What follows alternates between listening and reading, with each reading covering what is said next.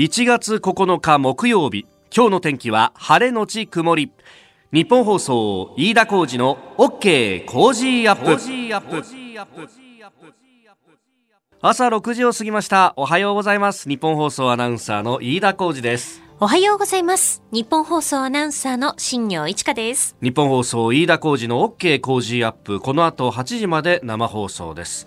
4時前ぐらいにうちの玄関を開けて外に出ていくとですね、い、つもはうわ寒っって感じなんですけど、この時期今日は暖かったね。暖かいですね。なんかね拍子抜けしたって感じであれっていうね、うんうんうん。今有楽町日本放送屋上の温度計9.8度。はい。ね、朝原系やってる岩柳さんが確か4時半の冒頭では11度ぐらいあるっていうふうにね、うん。言ってましたから、ねえ。あったかい。あのさ 昨日の昼に暖かくなるって言ったのがさそうなんですよね。多分これ半日ぐらい遅れてきたんだよな。多分そういうことなんだと思います。昨日本当はあのね、予想最高気温15度ぐらいだったんですけれど、東京都心で。それがほとんど上がらずですね、10度届かないぐらいだったんですよね。いやほんとね、はい。昨日はなんかおいおい雨が止んだら暖かくなるはずが全然寒いじゃねえかね、寒いと思いましたよね。うん。今日はですね、あの、最高気温、東京都心では14度まで上がるということですので、うん。今日こそは暖かくなると思われます。ねえ、はい。えーちょっとね、あの、体調管理とか着ていく服とか悩んじゃうところですけれども、ね、えー頑張っていきましょう。さあ、そして、あの今日は本当夜の間にいろいろニュースが目まぐるしく動いたというところで、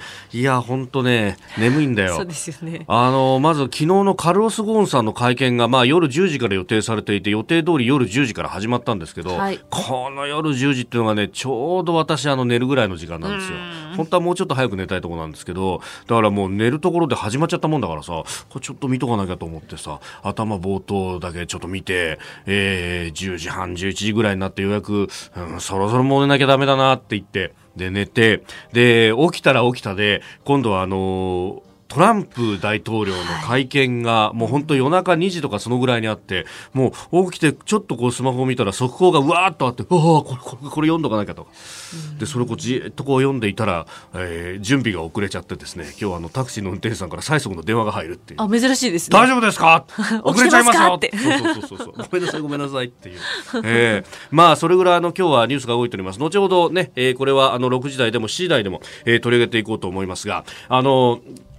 ゴーンさんは、えー会見を2時間20分ぐらいで切り上げたということですね。で、切り上げたその理由が、後ろでインタビューがあるということだったんですけど、まあ、あの結構ね、えー海外のメディアがいろいろと、こう、インタビューをしておりました。私も朝、あの、会社に来てからずっと、お各社のこう、テレビをこう見てたら、CNN でね、あの、リチャード・クエストっていう、まあ、これあの、名物、うアンカーマンがいますけれども、えーこの人が、あわざわざ多分レバノンに行って、えーゴーンさんのインタビューやってましたね。というのは、ゴーンさんの格好が会見の時と全く一緒で、あの、紺っぽいスーツに、えーピンク色のネクタイ締めてっていうね、あれで来て、で、あのーやたらとこう、まくし立てるわけですよ。で、それに対して、えーリチャード・クエストが冷静に、あんたどうしてそんなに激高してるんだと。悪いことやってないんだったら、激高してる、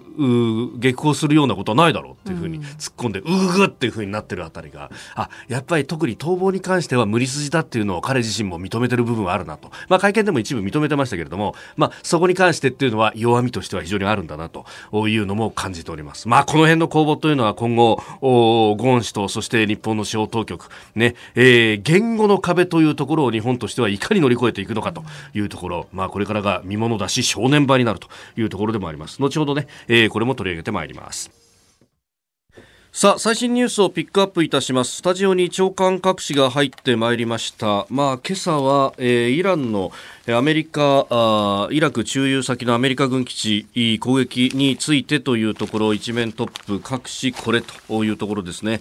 えーまあ、あのこの長官の最終版の締め切りの段階ではまだトランプ大統領の会見というものが入ってきてませんで、えーですんで、まあ、イラク側の攻撃そしてそれに対してのアメリカ側の反応を、まあ、政府関係者などから探るというところまでにとどまっております。まあ、すべてイラン、アメリカ軍拠点に報復攻撃というようなあ一面、えートップを掲げておりますね。えー東京新聞以外がすべてこれというところです。えーただね、あの見出しに興味深いことをちゃんと触れているのは産経新聞で、えーイラン報復、アメリカ軍基地攻撃と書いてあるんですが、その脇の見出しで衝突回避へ事前警告かっていうふうに書いてあります。ます。いや確かにこれ一部報道にもあるんですがあのイラン側がイラクサイドに、えー、ここを攻撃するというようなことを事前に情報を出していたという話があるんですね。でイラン側から、えー、あごめんなさい、えー、それ情報を受けたイラクが、えー、それをアメリカ軍と共有をしていたと。なので、えー、攻撃に関しては事前に準備をしていて、えー、人的被害は出ないような形というものができるようにしていたと。であのこれはあのイラクイラン側としては完全なメッセージで、えーまあ、スレイマニという革命防衛隊の司令官、まあ、あのイランでは英雄とされている人、えー、を殺されたという国内の,、まあそのナショナリズムの高まりであるとかをこう抑えるためには何としても攻撃はしなければいけないと。ただ攻撃をするけれどもアメリカに対して全面戦争はしないという明確なメッセージをオタクのレッドライン越えてはいけない一線というのはアメリカ人が殺されることだろうと。であれば我々は攻撃をせざるを得ないけれどもアメリカ軍アメリカ人が殺されないような形にするからオタクもアメリカ人が死なないようにちゃんと準備をしてくれと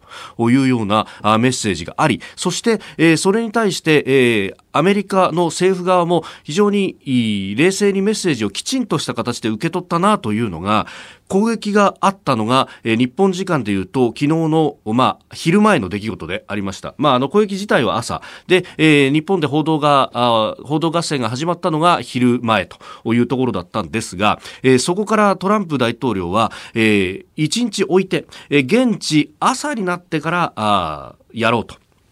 いう話を、まあ、ツイッター等々で出していました。で、でその現地朝というのが、日本時間でいうと、ちょうど深夜と、2時頃だったというわけなんですが、まあ、すぐに反応は出さず、そしてトランプさんお得意のツイッターでの非難というのも一切なく、えー、むしろ、事態はうまくいっていると。で、アメリカ人には被害はなさそうだというような事前の情報出しまで行った上で、えー、会見でも、アメリカ人の被害は全くなかったと。で、えー、まあ当然攻撃を受けたんだから、えー、経済制裁をやると。ただ、軍事的な、あの、侵攻であるとか、あるいは報復に報復を重ねるというようなことはしないというように言ったと。これは完全に、危機をコントロールしてそして、え抑えていこうという方向に、えどんどんと舵を切っているというところになってきております。えー、ですんで、まああのまたトランプが大変なことをやっているというような、えー、日本のメディアの報道はあるんですが、その一方で、えー、したたかにある意味トランプ大統領側も結構危険なカードを確かにソロイマに殺害というカードを切ったんですが、えー、その上で、えー、お互いウィンウィンのところにまずは平定させていこうという意思は感じられます。ただ、ただし、ただし、えー、こういうような、あの挑発があってそれに対して反応するという、まあ、あの一発ずつ殴り合ってこれでおしまいにしといたるわっていうですね、えー、いうなあ流れっていうのがこの先も夏ぐらいまだ続いていく可能性があるので依然予断は許さないところではあるんですが今回ここから全面戦争に行くっていうのはシナリオとしては考えづらくなってきたというところは言っていいと思います。そして、えー、まあこの中東情勢が緊迫化している中で、えー、昨日はこの時間でも海上自衛隊の派遣について取り上げましたけれども一方で総理の中東訪問です。これについてですねまああの昨日イランからイラン側からの攻撃があった直後にえー、総理訪問中止へという第一報が入って、そして各紙がもうそれをこうどんどんと報じたということがありました。もうこれ、えー、総理の中東訪問は中止になったというふうに、えー、イメージされている方が非常に多いと思うんですけど、これもですね、それこそこの、昨日の夕方夜から朝にかけてで、えー、だいぶニュアンスが変わってきておりましてこれ面白いのがですねあの超過各紙読んでいると朝日毎日は総理中東訪問は中止の方向ということを記事の中でも言っていて、にもかかわらず、え海上自衛隊が派遣されるということに関して、え海事幹部は、え俺は、我々だけがリスクを背負うのかと憤っているというトーンで書いているんですが、一方でですね、読売だとか日経、あるいはこれ NHK もちょっと報じてるんですけれども、え総理の中東訪問について、え昨日の午前中の段階では、えー、中止の方向というような話もあったけれども、えー、総理の中東訪問情勢見極め判断と。えー、あらゆる外交努力を尽くす方針で今週末予定している総理の中東3カ国訪問は情勢を見極めて判断することにしているというふうにだいぶニュアンスが変わってきております。これ、あのアメリカ側がこうして事態の収束の方向に向かうという形になってきている。で、それがあのトランプさんの会見で確かに鮮明になりました。で、さらに、えー、日本からは NSC 国家安全保障局の、えー、北村局長が今まさにアメリカに行っている最中で、えー、ここで直に情報が取れるというようなこともある。そして、えー、北村さんは、まあ、安倍さんと非常に、えー、近いということも言われていて、まあ、ホットライン的に話もできるということもありますんで、ここで情勢を見極めた上で、えー、行く判断にするのか、今のところは実はまだペンディングの状態で、ええー、ですんで、えー、ここで総理訪問が全くなくなったというわけではなさそうだというところですね。えー、この辺、えそう、まあ、アメリカ側が事態をいたずらにエスカレートさせないというところのスタンスであるならば、えー、日本としても外交努力ができる余地があると。えー、であれば、行くメリットみたいなものもあるということも考えられるのではないかというところ、まあ、いずれにせよこれは情報が動いているところなので明日また別の判断が別の見出しが立っている可能性も非常に高いんですけれども現状はそんなところのようであります、えー、これについても後ほど、えー、今日のコメンテータージャーナリスト鈴木哲夫さんとともに7時台、えー、深めていこうと思っております。あなたの声を届けますリスナーズオピニオン。ニュースについてのご意見をお待ちしております。今朝のコメンテーターはジャーナリスト鈴木哲夫さんです。取り上げるニュースですが IR 汚職、えー、カルロス・ゴーン被告。そうツイッターで、えー、オープニングでさん付けをしたらですねさんじゃない被告だろっておっしゃる通りでございます、えー、カルロス・ゴーン被告、えー、そして、えー、アメリカとイランの関係について、えー、さらに70歳就業。そして、えー、国内の政局次期総裁の行方なども聞いていきます。あなたの声を届けますリスナーズオピニオン、まあ、ニュースについて特にゴーン氏の会見についてはゴーン被告の会見については、えー、様々いただいておりますね、えー、大和市武さん43歳会社員の方。新しい情報はなし一方的に批判する姿勢は情けない。レバノンに配慮して関与した政府の関係者の名前も言わず一体何のための会見だったのかと、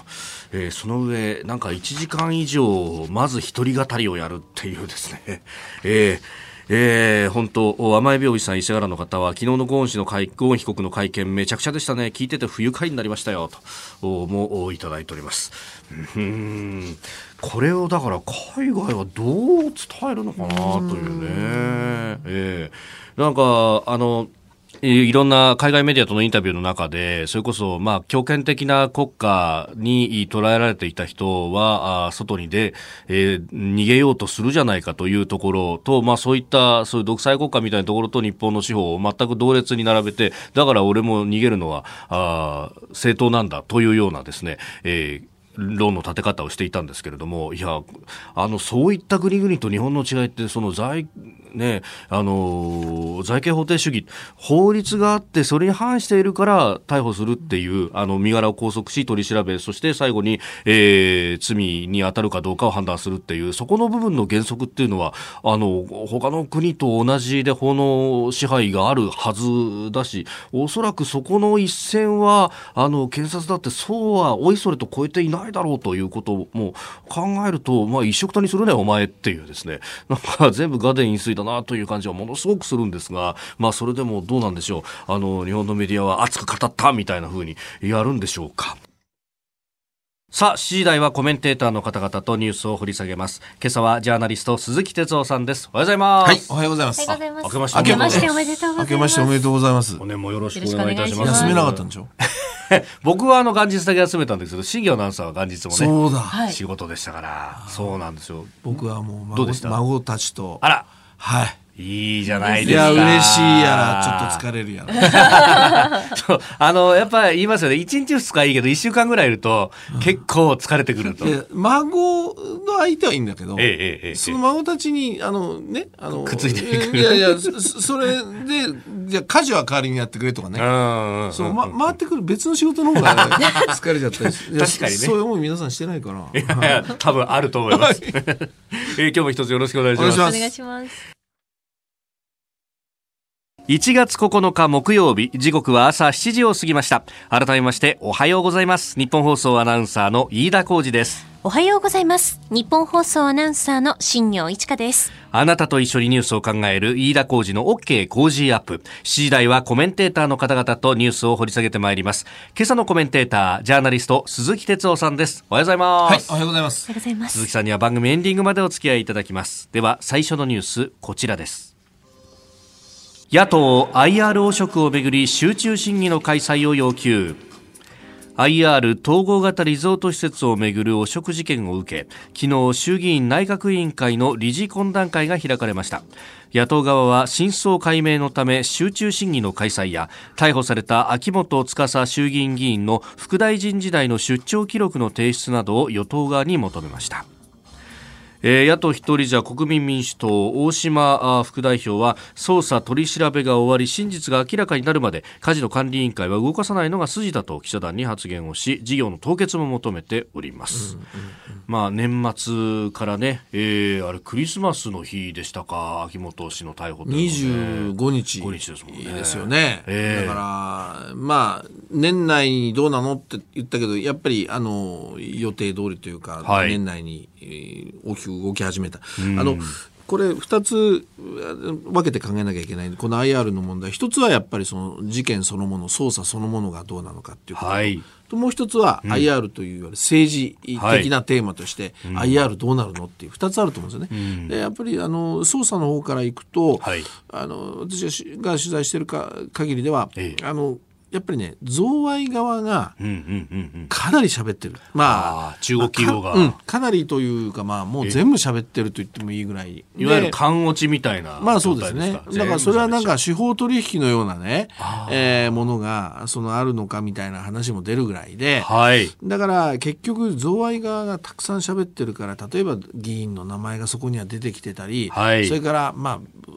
ちょっと品があるけど物っていうかね証拠ね、はい、そのメモがあるとか何があるとか、えー、だからそういうものがもう前提としてあると。いうふうにこれやっぱり見た方がいいと思うんですね。はい、だからあのまあそれからいろんなものも検察は当然立件できるものは着手していくし、うん、逆に立件できないものはね、はい、例えばなかなか話は間違いなさそうなんだけど、えー、どうも立件これ難しいかなっていうようなものは、まあ、例えばあ、まあ、リークというとちょっと言葉悪いんですが、はい、情報としてね、えー、例えば他の議員の名前が出てきていろいろありますよね。はい。えー、そんな感じで、ね、まあ、事件はまだ僕は広がっていってると思うんですね。でもう一つポイントはこの事件そのもので言うと、はい、実はその一部にはこの検察のね、えー、あのそろそろ人事があるんで大きな人事がね、うん、あのだからそこに絡めて、やっぱりそのいわゆる、まあ、官邸とのね、えー、政権とのこのなんていうかな駆け引きっていうかね。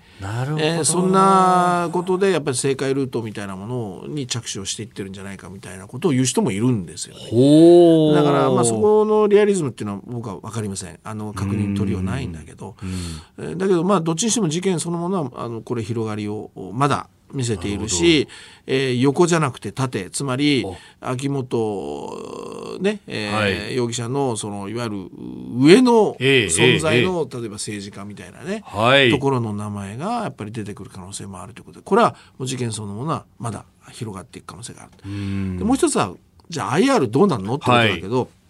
い、やっぱりねあのーえー、これは一応安倍政権の目玉ですから、えー、なんとかやっぱり3か所を選んで、ね、できるか限り早くっていうことで進めて。これがねやっぱり少しスケジュール感が遅れてくるだろうなっていうのはこれありますよね、はい、国会でも議論になってくる。それとねあの実はこれあの各自治体が手を挙げてますよね。ええあのそういう立て付けになってますよね。うんうん。うん、そうするとね、はい、あの国会云々というよりもそのいわゆる手を挙げている自治体の住民の方たちが、はい、要するにそのギャンブルとかそういうものだったら議論ができるんだけど。依存症対策とか、うん、依存症とかね、はい、だけど利権ってなるともう印象が違いますよね、ええ、利権の問題ってなると、なんだこんなことで結局政治家金また取ってんじゃねえかっていうね。やっぱりこれちょっと違うステージにやっぱりこうあの反感が移ってると思うんですね。だからそうなるとその地域住民の反対の声みたいなのが出てくると、はい、これ手を挙げてる自治体そのものがすごく悩んでそしてちょっとブレーキがかかる可能性も出てきますよね。だからねどちらにしても IR そのものがね、はい、少しスケジュール感遅れてくると。あちょっとダーティなイメージになってしまう、うん、そういうことで、まあ、これからちょっとまた見守っていかなきゃいけないテーマですよねこれね、まあ、北海道や千葉はあの降りるということをね、うん、えー、もう表明したりなんかしてますから、うん、まあ、そういう検討する自治体っていうのが他にも出てくるかもしれない。まあ、北海道千葉またいろいろぐちゃぐちゃ理由があるんですよ。まあそれ今日今日時間ないから言わないけども、だけどねやっぱり今回のその利権ということでね、えー、あのじゃあやっぱりもう撤退しようかなんていうことがで、うん、あるかもしれませんね。えー、まずは IR 汚職についてでした。おはようニュースネットワーク取り上げるニュースはこちらです。ゴーン被告会見で日本の司法制度を批判無罪を主張中東レバノンに逃亡した日産自動車の前会長カルロス・ゴーン被告が日本時間の昨日午後10時首都ベイルートで記者会見を開きました。会見の中でゴーン被告は日本の司法制度を批判した上で身の潔白を確信していると完全無罪を主張。また自らの逮捕起訴に関のに関してはえー、日産の一部の人間が事件を仕組み検察と共謀したとし事件には日本政府も関与していると訴えました。えー、実名はあの日産の関係者に関しては挙げていてで一方、政府関係者に関してはあレバノン政府にも配慮して挙げなかったというふうに言っております、うん、そうですね、えー、そこがだから、はい、誰の名前が出るんだって言ってね、出すつもりだろうって言って、はい結構、まあ、永田町でもあの昨日もそうですね。もう10時からちょうど日本時間10時から会見始まったでしょ、はい、で始まった後もねあの自民党の国会議員の方何人からか電話かかってきてね、えー、誰の名前が出るんだろうななんていう話をあの僕も、ね、さされたりしていやどうだろうねなんて話したんですけれども、まあ、かなりあのちょっと注目してたっていうかは、まあ、ある意味ハラハラしてたとこもあったんだけど、えー、結局出さなかった。でだけど、ね、飯田さん僕この問題って、はい、あのまあ、要するに司法日本の司法制度の在り方とかね、えー、あの簡単にこのゴーン被告が逃げちゃったとかね、えー、どっか問題があったんじゃないかといろいろありますよね司法に関する問題もあるんだけれども僕はやっぱりこの、はい、その問題そのものの今政治的な側面っていうのは僕はあると思うんですね。でそれ何かっていうのはやっぱりね、はい、あのこの問題ってなんだかんだ言っても、その政治的な要素って最初からすごくあったと思うんですね。根っこの部分でと。根っこで。うんはい、で、それ何かって、やっぱり、あの、これはルノーの、はい、が日産とまあ合併というか、まあ吸収というかね、うんうんうん、そういう動きが出てきたことに僕は端を発してると思っていて、はい、で、ご存知のように、ルノーっていうのは、あの、実はフランスの、まあ、国営企業と言ってもいいんですよね。筆頭株主はフランス政府。そうなんですよ。だから、うんルノーが動くということは、ええ、フランス政府が動くっていうことにななりませんか、うん、なりますよね、うん。うん、そういうことですね、うん、だからあの特にまあ大統領と、まあ、ゴーン被告の当時ね、はい、その関係なんかもあって、え、どういうふうにこの合併吸収っていうか進めていくのかみたいな話もありましたよね、でこういう動きが実はすぐ出たんじゃなくて、まあ、ある程度スパン1年とか2年ぐらいかけてそういう動きがどんどんどんどん出てきてた。はいそもそも政治的というならばフランスがまず政治的に動いてきたわけですよ。うんうんうん、えー、そそこでしょ？そうですよね、うんうん、あの今のマクロン大統領がまだオランダ政権の閣僚だった時代から手突っ込んできてましたよね。そう。そうそうそうだから、まあ、そういう意味ではあの政治的というならばまずフランスが動きましたと。うん、で日本の場合はやっぱ日産っていうのは、はい、まあまあ、車はそうなんですけど、まあ、要するに民間企業ですから、うん、そうですね。政府がなんだかんだやってるわけじゃないでしょ。はい、そうするとやっぱりまあ、国対日産という民間という構図になってくるわけですよ。ちょっとそこいびつですよね。そうそう。そうやっていろいろ動いてきたときに、やっぱりじゃあ日産としてはね、うん、なんていうのかな、政治的な後ろ盾が、はい、それはないと、いろいろ町長発信やれないわけだからっていうようなことで、じゃあ要するに日本政府がどういう形で、その日産の後ろに立つのか。ズブズブではやれません。建前も含めてね。はい、だからあ、ということで、まあ、いろいろ日本政府も、あの、まあ、取材を私してますけども、ぱり動いたところもある。あるんですね。だけどそうやって考えてみると日本はあくまでもその、まあ、民間企業なんだから、政府としては動きませんよとこれは民間の話なんだから。で昨日かなあの安倍総理もね、はい。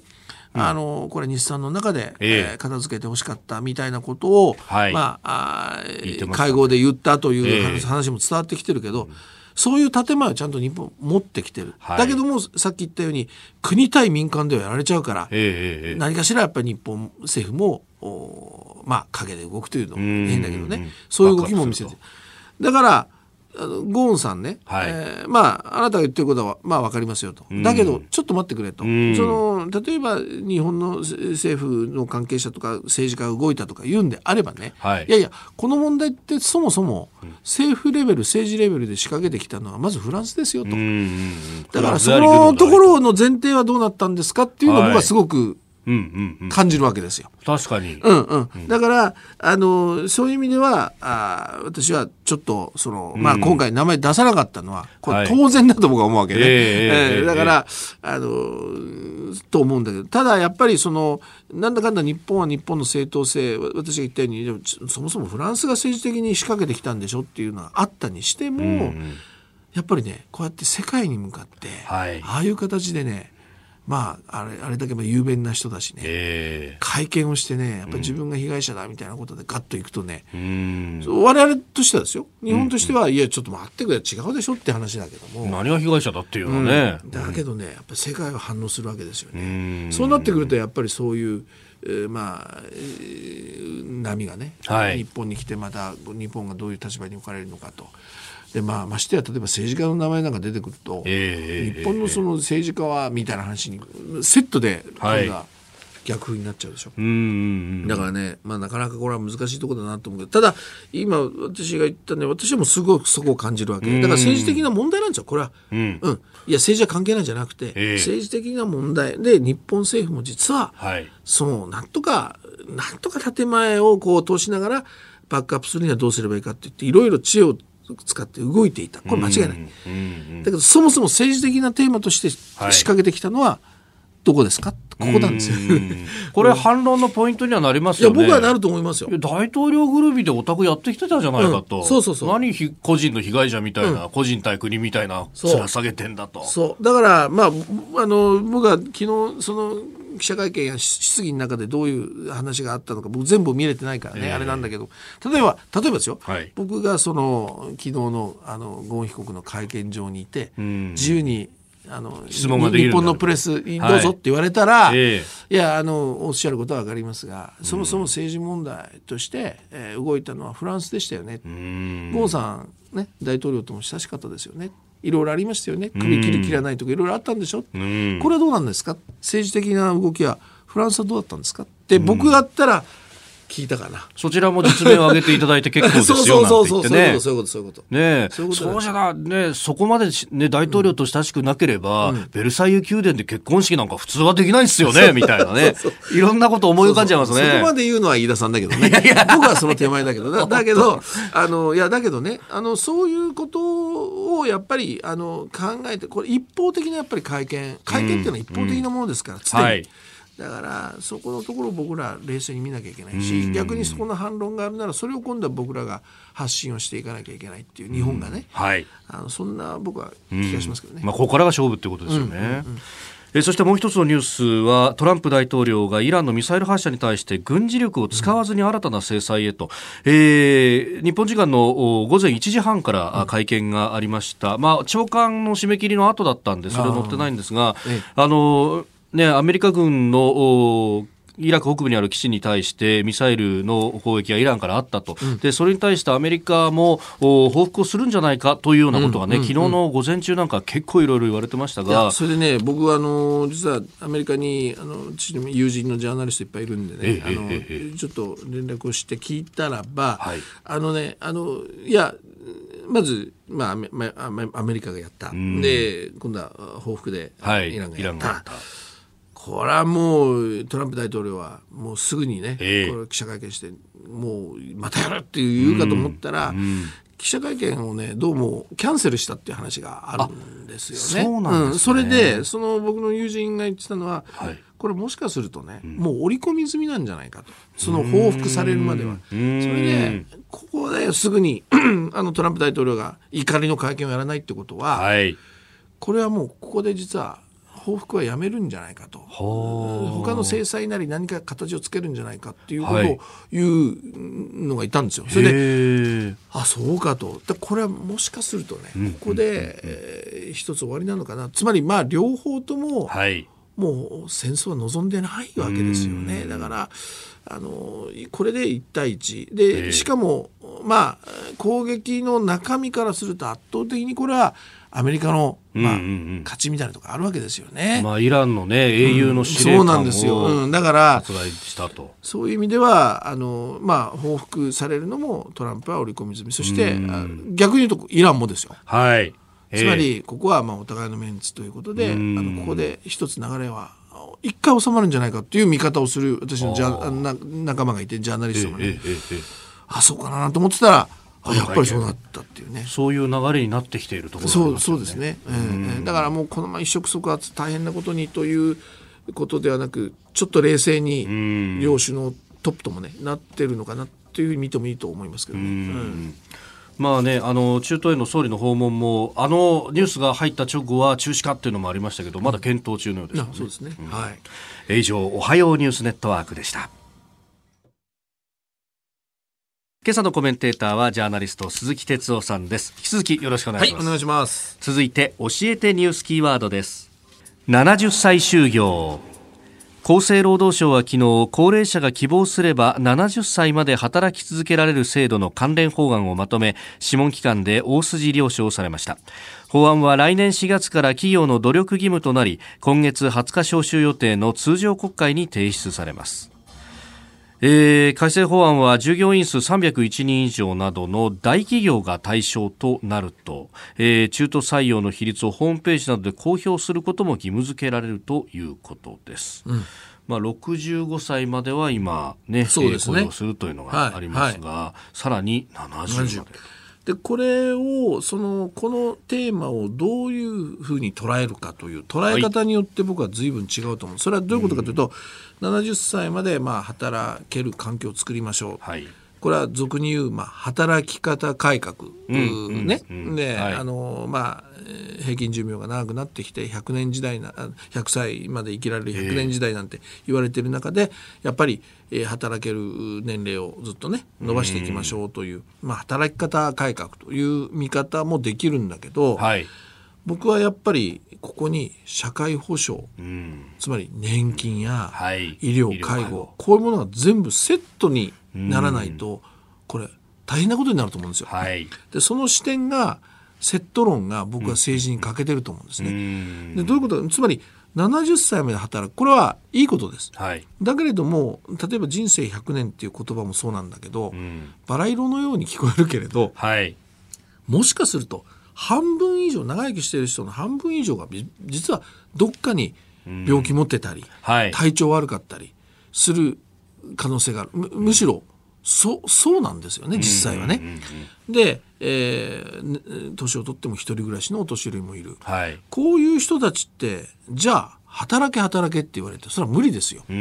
で本当にじゃあそういう人たちには必要なのは例えば年金であったり、はい、えー、医療費の、まあ、補助であったりってことになるわけでしょ。えー、でこれだけ見てるとなんかね要するに70まで働くってことは 例えば70まで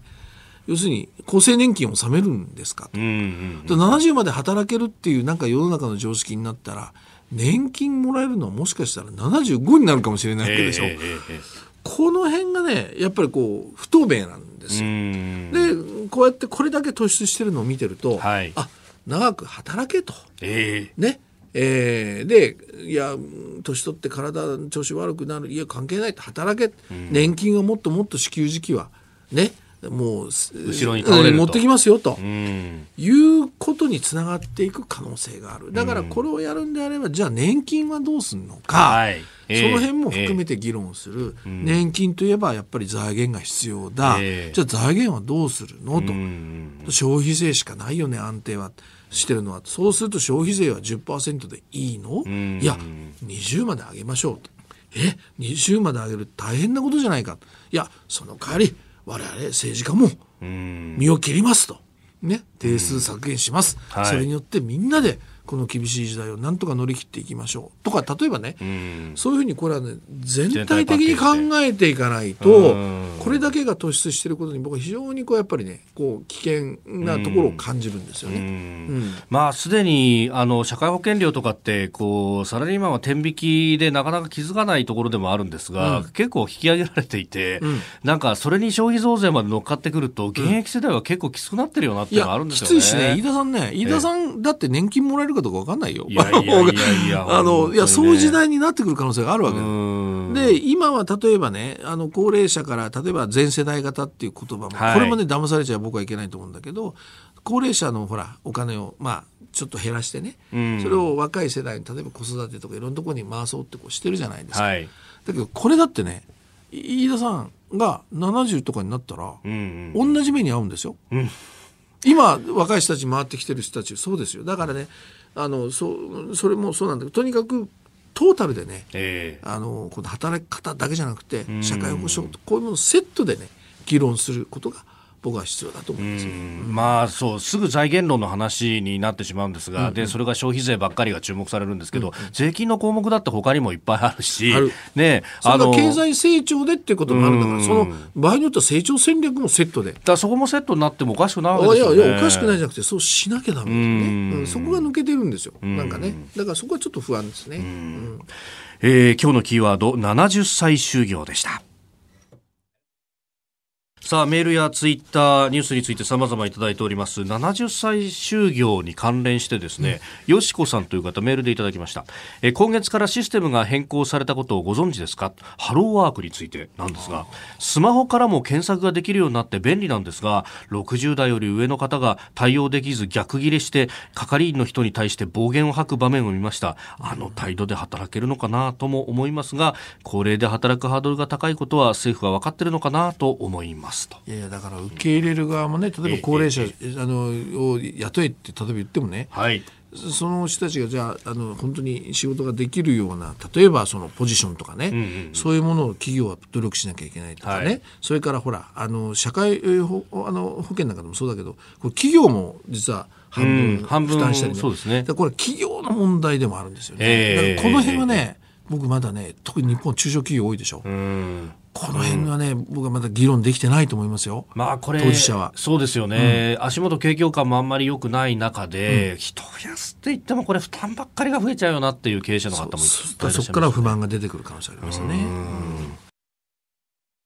お送りしております日本放送飯田浩二の OK 工事アップ。お相手、私日本放送アナウンサー飯田浩二と新業一華がお送りしています。今朝のコメンテーターはジャーナリスト鈴木哲夫さんです。引き続きよろしくお願いします。はい、お願いします。ます続いて、ここだけニューススクープアップです。この時間、最後のニュースをスクープアップ。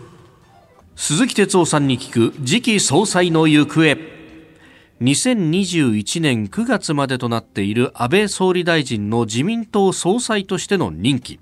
7日自民党本部で開かれた新年仕事始めの会合では総裁の任期満了を示しておりましたが真意のほどはどうなのか。次期総裁の行方についてジャーナリスト鈴木哲夫さんに伺います。いや年末年始、うん、いろんな、ね、メディアの取材に総理答えてましたけれども、うん、その中で結構具体的に名前を挙げたりなんかしながらね。そうですね。具体的にあのあんなに挙げたのは多分初めてだと思うんですが、えーえー、そのまさに今日のテーマ次期総裁の行方ということでね。そのポスト安倍についてどうですかっていうあれ全部質問なんですよね。テレビとかね、インタビューとか。当然聞きますよね。そうそう。そしたらば、まず岸田さん、岸田政調会長の名前を挙げ、はい、それから、えー、茂木外務大臣ね。えー、それからその加藤勝信さん、はい、あの厚生労働大臣。そしてあの菅さんの名前も、はい、まあ、あちょこっとこう挙げる。これぐらいの名前挙げて、まあ一番安倍さんがその言ってる、まあ、聞いてる方がそそこ聞いてるっていうのもあるんだけど、はい、だけどその岸田さんがやっぱりね、あの、にこう割く時間がすごく多いですよね。ねであのまあ岸田さんは、まあ、私の取材では実は